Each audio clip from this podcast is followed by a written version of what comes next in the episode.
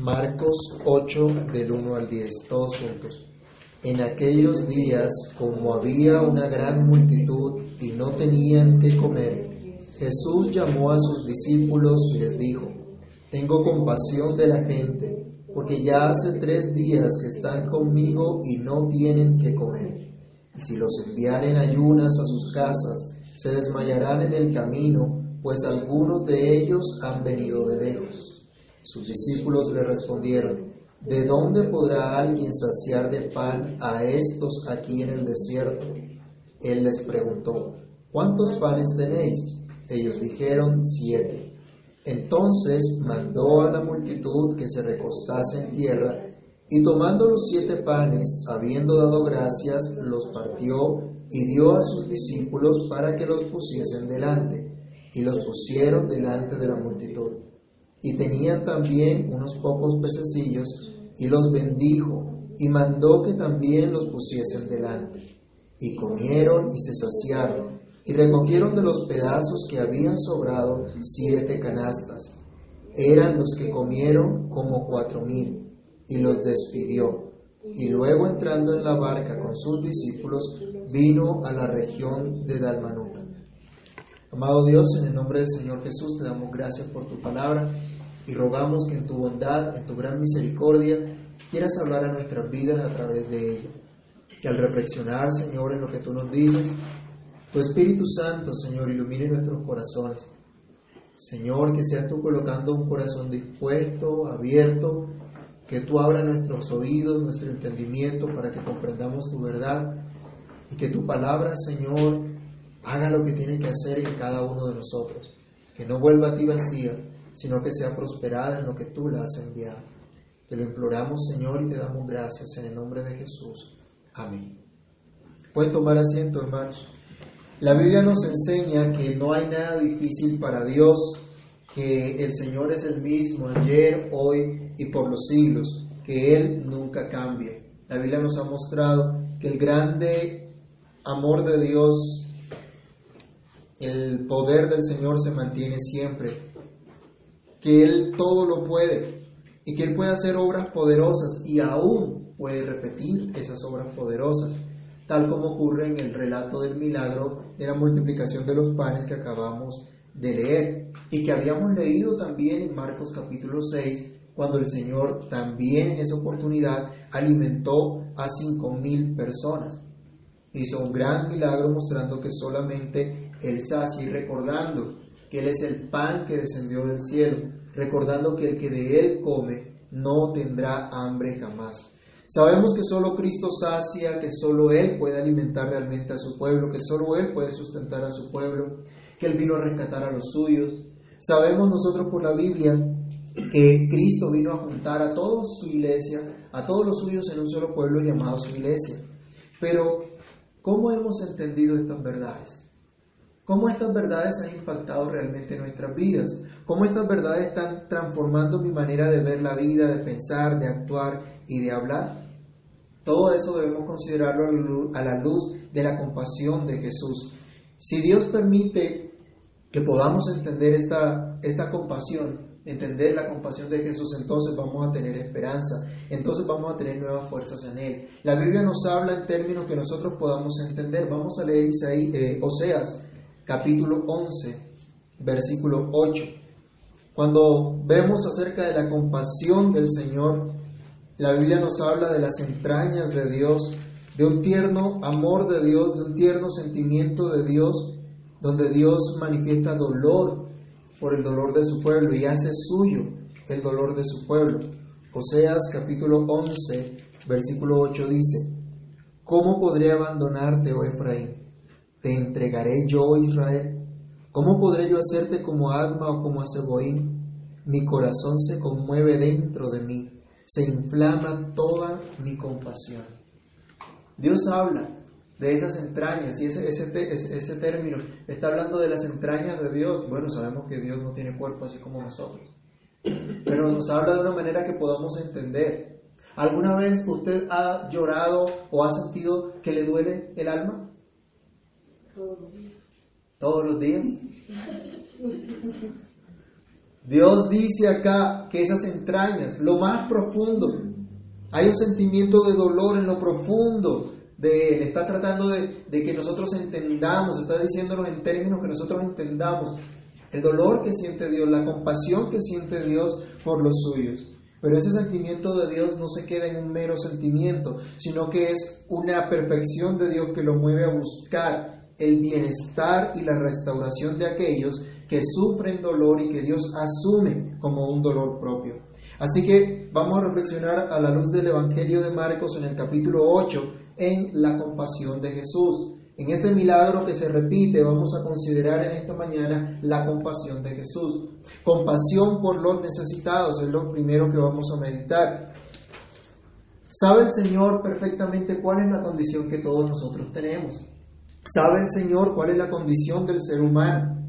¿Sabe el Señor que el hombre está apartado de Dios, que el hombre se ha alejado de Dios, que el hombre ha caído en el pecado y se ha convertido en esclavo del pecado, que está bajo la opresión del maligno y esto trae sufrimiento al ser humano. Pero precisamente dice Primera de Juan 3:8 que para eso apareció el Hijo de Dios, para deshacer las obras del diablo.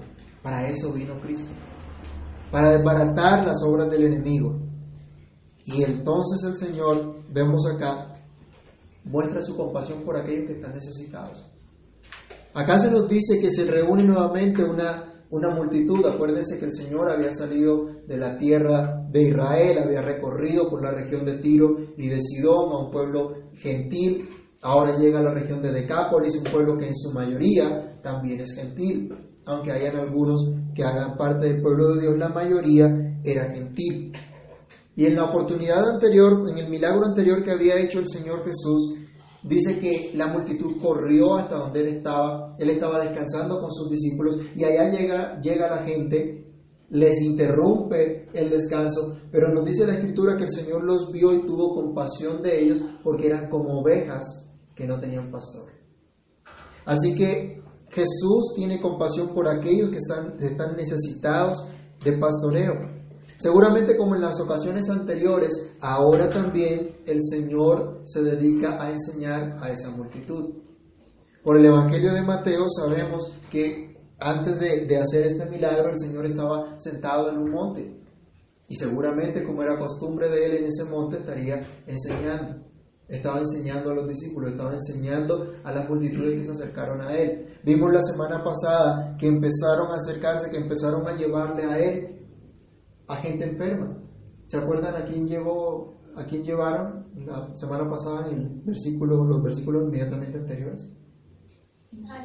Al, sordo y al sordo y tartamudo. A ese lo llevaron ante la presencia del Señor.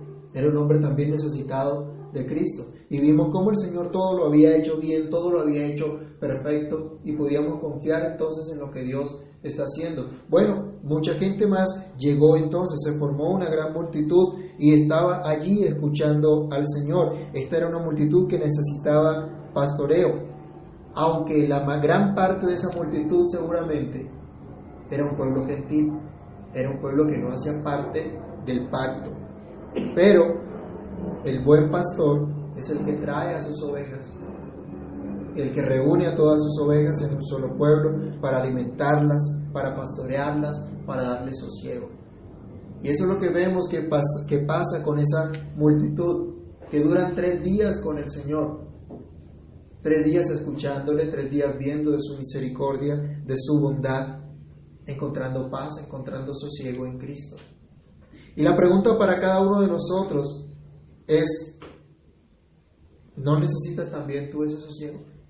¿No necesito yo ese sosiego y ese pastoreo de parte de Cristo? ¿No necesito yo ser apacentado por el Señor, ser sustentado por el Señor? ¿Acaso tú no necesitas de Cristo? ¿Acaso tú eres autosuficiente? La compasión de Jesús está disponible para aquellos que están necesitados de ese pastoreo, de ser apacentados, aquellos que son necesitados de alimento. Dice aquí el, el versículo número uno, en esos días, en aquellos días, como había una gran multitud y no tenían que comer, Jesús llamó a sus discípulos y les dijo, tengo compasión de la gente porque ya hace tres días están conmigo y no tienen que comer. Las provisiones que había llevado esta gente se habían acabado. Algunos de pronto habían sido muy previsivos. Salieron a ver a Jesús, salieron a escuchar, a aprender de Jesús y fueron a un lugar desierto. En ese lugar no habían tiendas donde pudieran ellos comprar comida, donde pudieran entonces decir, no importa, aquí pasamos todo el tiempo que sea, aquí hay comida, traemos plata y compramos comida y no hay problema. No, era un lugar desierto y por más plata que llevaran no había que comer y seguramente lo que habían llevado se les había acabado. Pero tratemos nosotros de imaginarnos un poquito ese cuadro. Tal era el impacto que Cristo había producido en la vida de estas personas, que había pasado el tiempo, pero ellos seguían con Jesús. Habían pasado tres días en ese desierto, pero ellos estaban con Jesús. Aquí no se nos dice que ellos en la noche se fueron para su casa y regresaron al día siguiente a continuar la charla, a continuar la conferencia del Señor. Estuvieron los tres días. Y lo que pudiéramos pensar era que eran esos tres días seguidos. Bueno, ¿y entonces dónde durmieron? ¿Durmieron muy cómodos? ¿Estarían muy tranquilos, muy comoditos allí? No sé cómo sería eso. Pero seguramente no era la mejor comodidad la que tenían en ese momento no eran las, provisiones suficientes para continuar o para regresar tranquilamente sin desmayarse en el camino, como dice más adelante el Señor.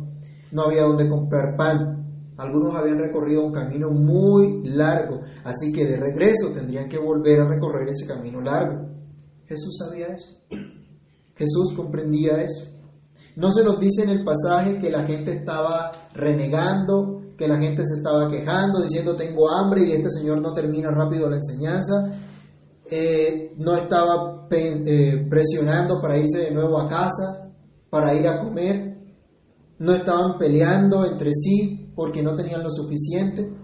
Ellos estaban con Jesús, quien los estaba alimentando espiritualmente, quien, le, estaba enseñando, como Mateo 4:4 dice, no solo de pan vivirá el hombre, sino de toda palabra que sale de la boca de Dios. Pero Jesús no se olvida de la necesidad del alimento físico. Ellos necesitaban alimento espiritual y Jesús los estaba alimentando espiritualmente, pero también necesitaban el alimento físico.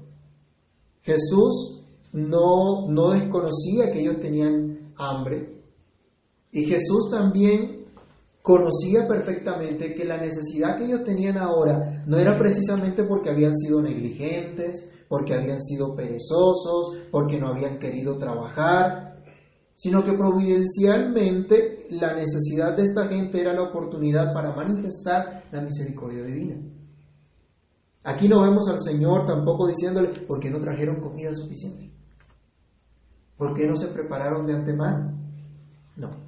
Hermanos, si nosotros estamos haciendo las cosas como Dios quiere, si estamos comprometidos con actuar de acuerdo a la luz de las Escrituras y si hemos rogado al Señor para poder hacer las cosas como Él manda, y hemos puesto nuestro empeño en eso, debemos estar seguros que el Señor conoce cuál es nuestra condición.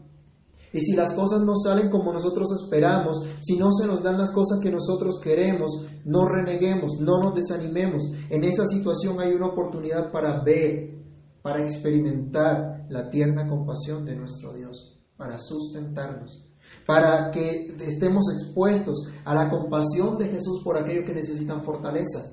Mire que el Señor le dice a los discípulos en el verso 3, y si los enviare en ayunas a sus casas, se desmayarán en el camino, pues algunos han venido de lejos.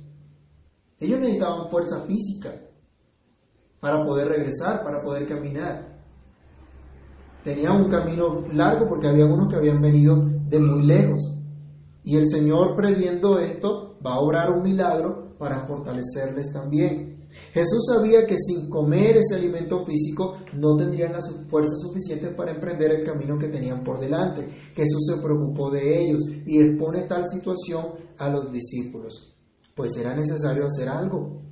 Sea esta una oportunidad también para que nosotros comprendamos que la iglesia necesita identificar las necesidades que hay en medio de ella, que hay en medio de los que conforman la iglesia y llegar también y atender a dicha necesidad, no solo a nivel espiritual, sino también a nivel físico. Recordemos que como personas somos una unidad, no somos espíritu puro y tampoco somos materia pura.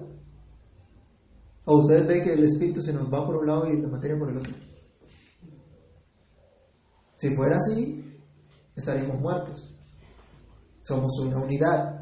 El Evangelio que debemos comprender y que debemos experimentar es integral. En el caso específico que nos narra aquí Marcos, la gente necesitaba fuerza para regresar, necesitaba el alimento para ser fortalecido y luego regresar a, sus casas. Bueno, Jesús estaba dispuesto a proveerlo. Jesús estaba haciendo algo por ellos y le dice a sus discípulos que ellos no tienen que comer. En otras palabras, le está mostrando a los discípulos hay una gran necesidad y hay que atender esa necesidad. La respuesta de ellos es, bueno, ¿y cómo vamos a hacer? Señor, estamos en un lugar desierto. Y si de pronto ellos tenían los fondos que habían recogido, la platica que habían recogido, que les habían dado, que les habían donado, dirían, aunque tuviéramos la plata, aquí cómo vamos a comprar para toda esa cantidad de gente? ¿De dónde los vamos a alimentar?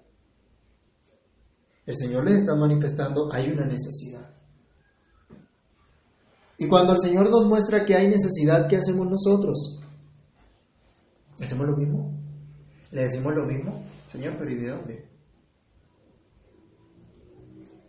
En lugar de acudir a Él. Él es el dueño de toda provisión. La Biblia dice que toda dádiva, que todo don perfecto desciende de lo alto del Padre de las luces, en el cual no hay mudanza ni sombra de variación. Hermanos, para atender la vocación que Dios nos ha dado, necesitamos fuerza. Para vivir como hijos de Dios, para que no desmayemos, para que no estemos un día dispuestos a conquistar todo y otro día sin querer saber nada de nadie, de nada ni de nadie.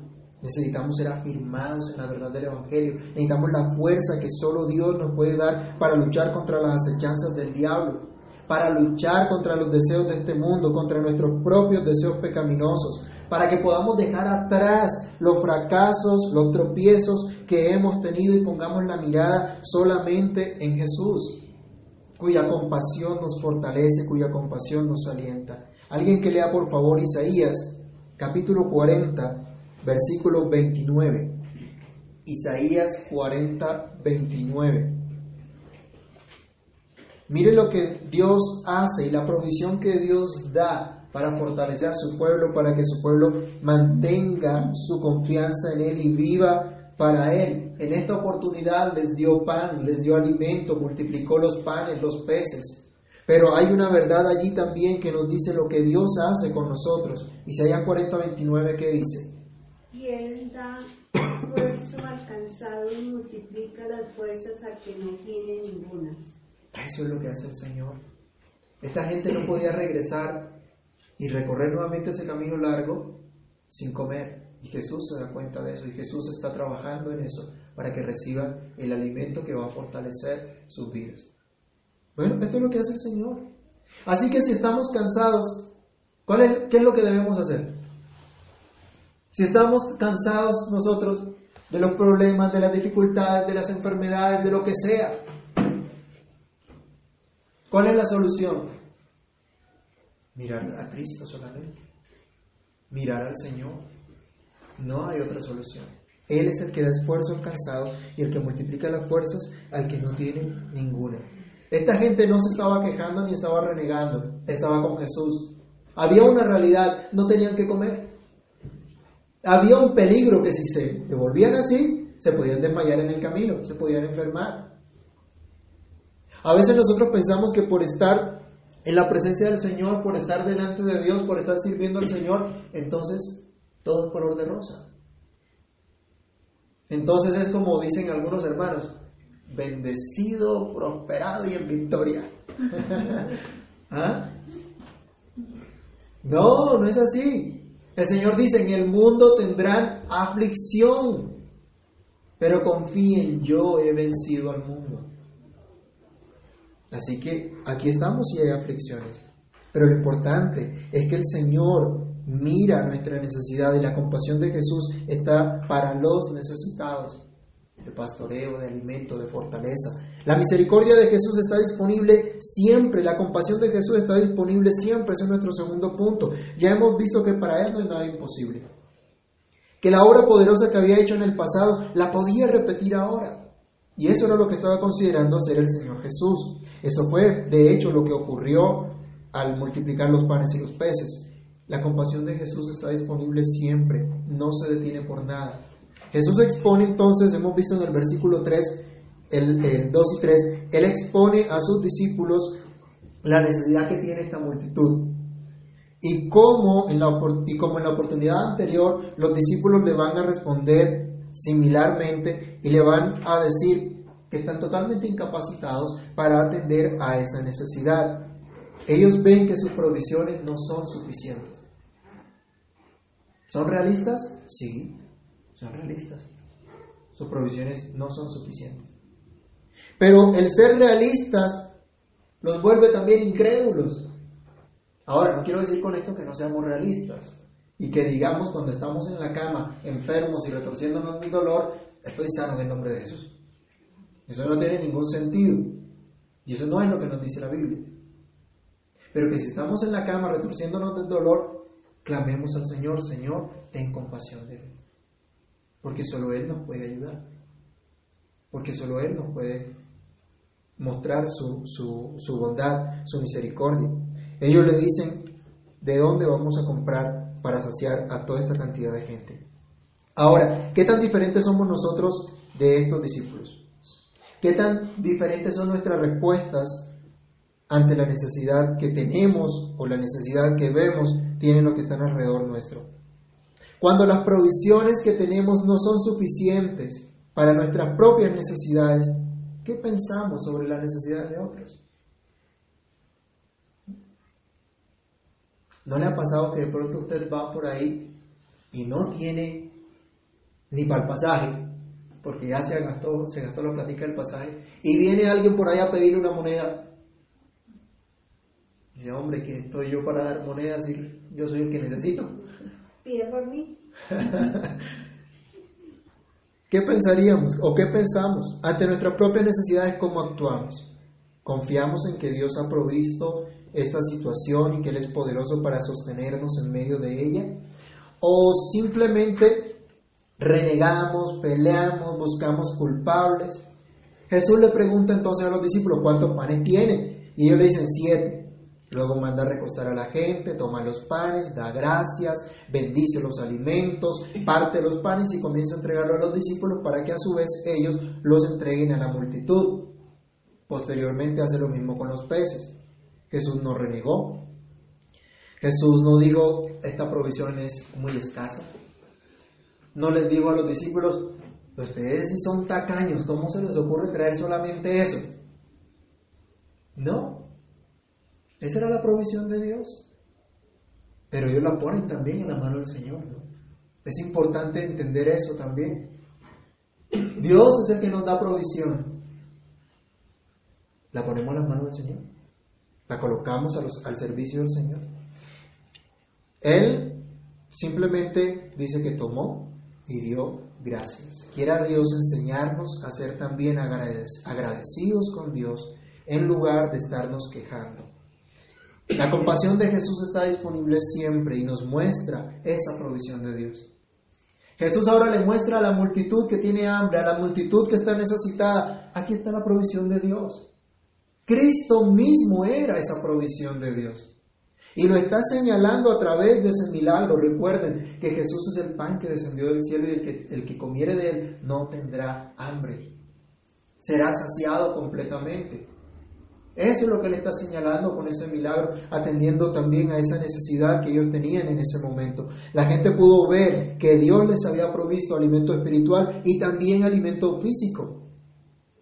Aunque Cristo no estaba obligado a darles absolutamente nada, a hacer nada por ellos, ah, porque ellos no pertenecían legalmente a ese pueblo del pacto, les mostró compasión, les mostró amor, les mostró misericordia, les mostró la provisión de Dios para sus vidas.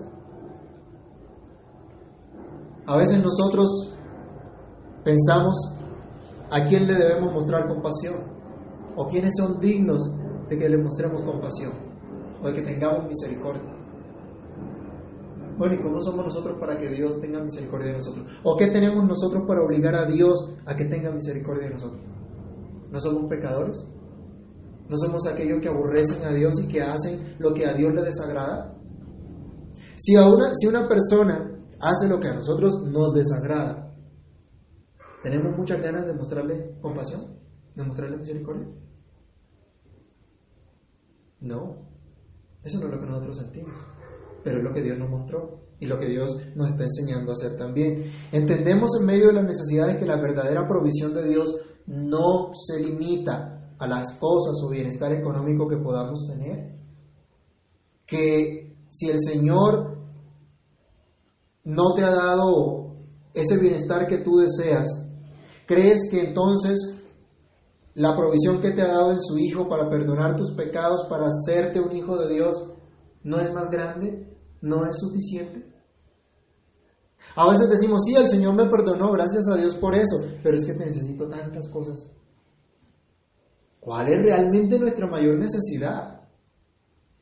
¿Qué es lo que más necesitamos nosotros? ¿Tener dinero en abundancia?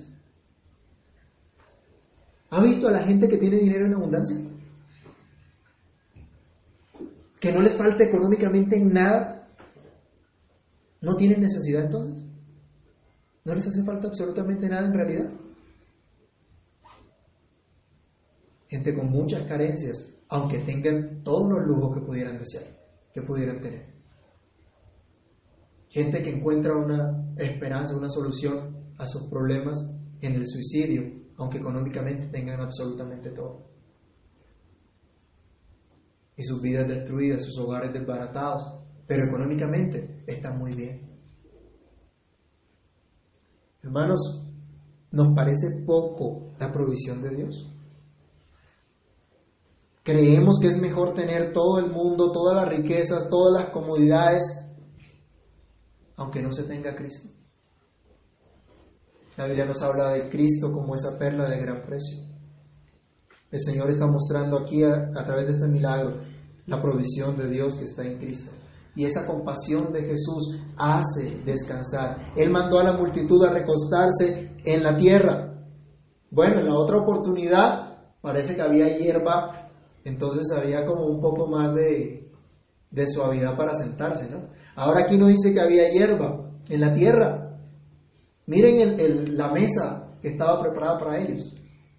No era la mesa más lujosa, no eran las mejores sillas, las más finas, las más confortables. ¿Le ha tocado sentarse en la tierra a comer? ¿Alguna vez? Aún estando de paseo de pronto por ahí. Que no hay una sillita o una banca o algo por el estilo. Bueno, en la tierra les tocó. No eran los mejores muebles precisamente. Pero allí podían descansar y allí podían disfrutar de la provisión de Dios. ¿Se acuerdan cuando Jacob salió huyendo y el Señor se le se le revela en sueños cuál fue la almohada que tuvo. ¿Se acuerdan? Una piedra. Esa fue la almohada que tuvo. Pero pudo descansar y pudo recibir una revelación de Dios, una visión de Dios, donde Dios se comprometía a ser su Dios. Dios está afirmando el pacto ahora con él. Hermanos, ¿hasta cuándo nosotros vamos a seguir empecinados en exigirle a Dios que haga de tal o de cuál manera para sentirnos bien, para sentirnos cómodos, para estar contentos. ¿Hasta cuándo no vamos a entender que no son las cosas las que nos traen sosiego, las que nos traen descanso, sino Cristo? A veces pensamos que si tenemos todas las cosas suficientes para salir de deuda, vamos a tener descanso. Que si se me solucionan los problemas financieros, tengo descanso que si se me acaban todas las dolencias que tengo en mi cuerpo, voy a tener descanso. Y en sí todas las, cosas materiales que pudiéramos tener nos vayan a traer descanso. Debemos entender que es solo la compasión de Jesús lo que realmente necesitamos, lo que realmente en esta vida, aquí y ahora y por la eternidad, nos van a traer descanso. Y esa compasión de Jesús, la buena nos dice que está disponible siempre. Nos dice nuestro texto en el versículo siguiente, que los discípulos, al responder a Jesús de dónde se va a saciar a esta multitud aquí en el desierto, Él les pregunta cuántos panes tienen, ellos dicen siete. Entonces mandó a la multitud que se recostase en tierra y tomando los siete panes, habiendo dado gracias, los partió y dio a sus discípulos para que los pusiesen delante. Y los pusieron delante de la multitud. Y tenían también unos pocos pececillos y los bendijo y mandó también que los pusiesen delante. Y comieron y se saciaron. Y recogieron de los pedazos que había siete canastas. Eran los que comieron como cuatro mil y los despidió y luego entrando en la barca con sus discípulos vino a la región de Dalmanuta. Lo último que vemos acá y que hemos repetido, solo Cristo sacia. Y la compasión de Jesús sacia por completo. En el leamos por favor Marcos capítulo 6 versículo 42. Cuando el Señor hace el milagro de la multiplicación de los panes y comen como cinco mil, Miren lo que ocurrió con esta provisión del Señor y cómo fueron sustentados y cómo fueron alimentados y saciados en su momento. ¿Qué dice el versículo 42 de Marcos 6? Y comieron todos y se saciaron. Y comieron todos. ¿Y qué pasó? Se saciaron. Se saciaron. Ahora leamos nuevamente Marcos 8, 8. La primera parte dice, y comieron y se saciaron. ¿Cuál fue el resultado de haber obtenido la provisión de Dios? ¿Que quedaron con hambre? No. ¿Que quedaron quejándose? No. quedaron satisfechos. Se saciaron. En aquella, en aquella oportunidad recogieron en canasta lo que había sobrado, ahora nuevamente recogen en canasta lo que ha sobrado.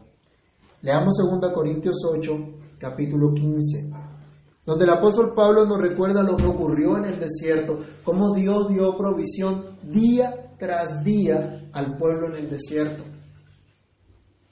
Y allí los sustentó, allí los alimentó. Ahora esta multitud también estaba en un desierto y en ese desierto recibieron la provisión de Dios, la provisión suficiente para saciarlos.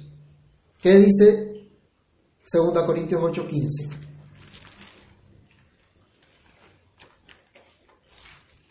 Como está escrito, el que recogió mucho no tuvo más y el que poco no tuvo menos. Ahí estuvo la provisión de Dios. ¿Se acuerdan que el maná caía y el Señor le decía, recojan lo que necesitan para usted, para su casa? Pero no recojan de más porque, ¿qué va a ocurrir? Se les va a dañar. Y hubo algunos que no le hicieron caso y entonces dijeron, ¿qué tal que mañana no venga la provisión de Dios? Y recogieron mucho más de lo que podía saciarse. Y dice que se les no se les dañó. Entonces, si comían, dice, recojan lo que puedan comer. Entonces, si era una casa grande o si era una casa pequeña, si comían mucho, si comían poquito, pero fueron saciados. Acá también nos dicen dos oportunidades, ahora en Marcos 6:42, en Marcos 8:8, que comieron y se saciaron. En ambos milagros se recogen también varias canastas de lo que sobra. Nadie queda con hambre, nadie queda insatisfecho, porque habían recibido la provisión de Dios. La provisión dada por medio de Cristo. Fueron saciados por completo. Allí está la compasión del Señor Jesús. Quiera Dios hacernos entender lo que significa la salvación de Dios lo que implica la salvación de Dios en nuestra vida diaria, la compasión de Cristo por nosotros, que sin tener obligación con nosotros, mira nuestra miseria, mira nuestra condición, tiene misericordia de nosotros, viene en nuestra ayuda y nos da lo que realmente necesitamos. ¿Alguna vez usted le ha dicho al Señor, Señor, necesito esto, necesito aquello? Y Dios le dice, no, eso no es lo que tú necesitas. Y a veces nos toca aprenderlo duramente, ¿no?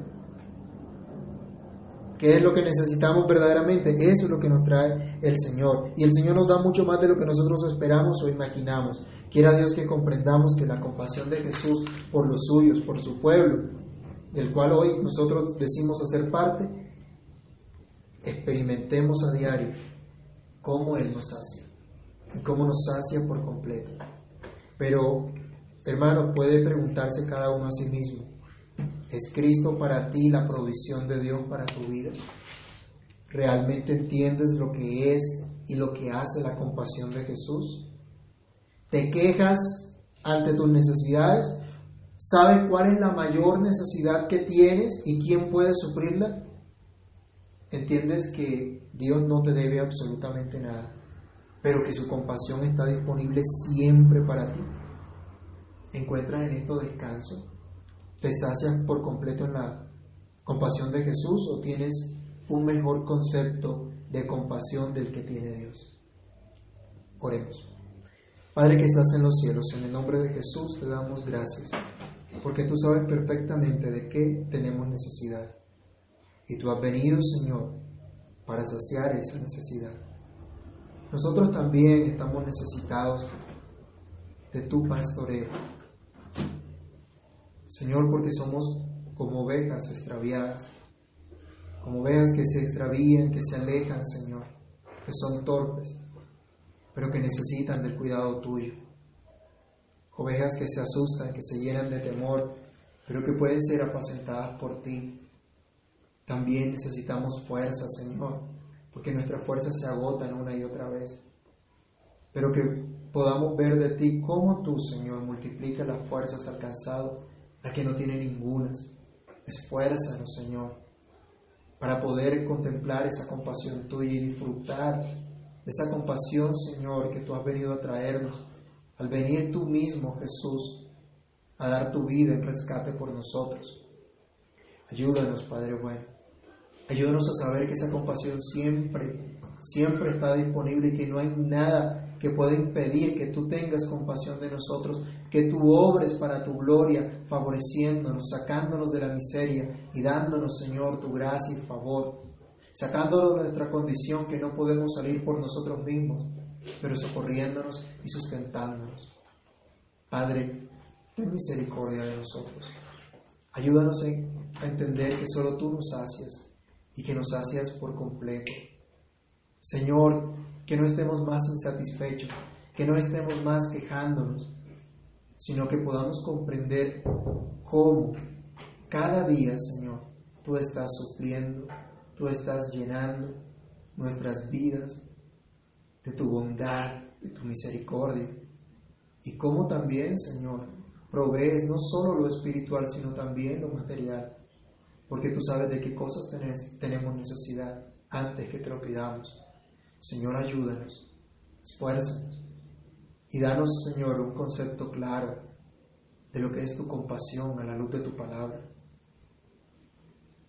Y que no pretendamos, Señor, que la compasión tuya es una obligación de que tú debes darnos lo que nosotros queremos, sino que debemos someternos a ti, a tu voluntad para que tu nombre sea glorificado. Todo esto te lo pedimos, Señor, y te damos gracias confiando en que tú lo harás para la gloria tuya. En el nombre del Señor Jesús. Amén.